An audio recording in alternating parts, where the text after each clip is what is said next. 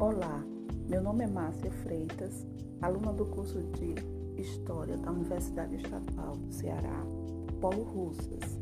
Essa é a atividade de produção de podcast. Vamos falar das ferramentas tecnológicas disponíveis no ambiente virtual de aprendizagem, utilizadas na modalidade da educação à distância. O ambiente virtual de aprendizagem, AVA, utiliza diversas ferramentas que possibilitam novas formas de aquisição de conhecimento. Elas são disponíveis, elas são desenvolvidas com o objetivo de atender às necessidades dos cursos à distância.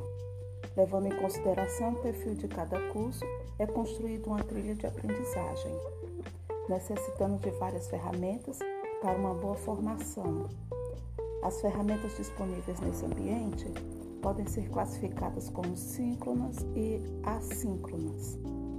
Ferramentas síncronas são conectadas em tempo real. Permite uma interação normalmente rápida e clara, objetiva, sobre um determinado tema previamente escolhido. Podem ser utilizadas também em reuniões para para sanar eventuais dúvidas. Possibilitam comunicação entre todos os participantes, como também um atendimento personalizado. O chat. Chat ou salas de bate-papo são as plataformas em que são trocadas mensagens em tempo real. No âmbito educacional, aumenta a interação entre os alunos e professores. Essa ferramenta exige que todos estejam online ao mesmo tempo. E em alguns casos, seu material também pode ficar é, disponível para acesso após o término da aula, apenas para consulta. As webconferências são exemplos claros de aulas, de aulas na educação à distância, de ferramentas síncronas. Acontecem com horários marcados via transmissão online. Normalmente, o aluno tem acesso a um link ou portal em que assiste a aula no exato momento em que ela é transmitida. As, as webconferências podem ser feitas no formato de videoconferência, audioconferência ou teleconferência. Independente do formato escolhido, também há a possibilidade de gravar a aula para que ela seja assistida ou, ou escutada novamente depois, de maneira assíncrona.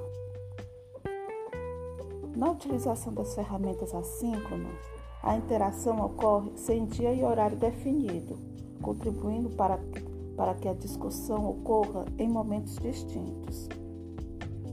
Os fóruns, lista de discussão, são um espaço que permite debates de temas diferentes e relevantes ao, aos alunos. Isso acontece porque cada grupo escolhe um assunto específico para debater. Dif diferente de um chat, as mensagens postadas no fórum ficam em um banco de dados. Dessa forma, podem ser acessadas e, e respondidas a qualquer momento. Outro ponto positivo das listas de discussões é a possível organização desse formato. Assim, se torna viável separar os temas em páginas diferentes de acordo com cada assunto discutido. É uma ferramenta interessante para tirar dúvidas, compartilhar conhecimentos interagir com outras pessoas interessadas sobre o assunto. Os e-mails são uma ferramenta de comunicação que está presente na vida de grande parte da população. Seu ponto positivo é que eles são extremamente pessoais e podem ser respondidos a qualquer momento ou lugar. Os alunos e professores que se comunicam via e-mail conseguem transmitir arquivos importantes pelo canal. Ainda podem fazer perguntas e dar respostas mais elaboradas que auxiliam melhor no ensino.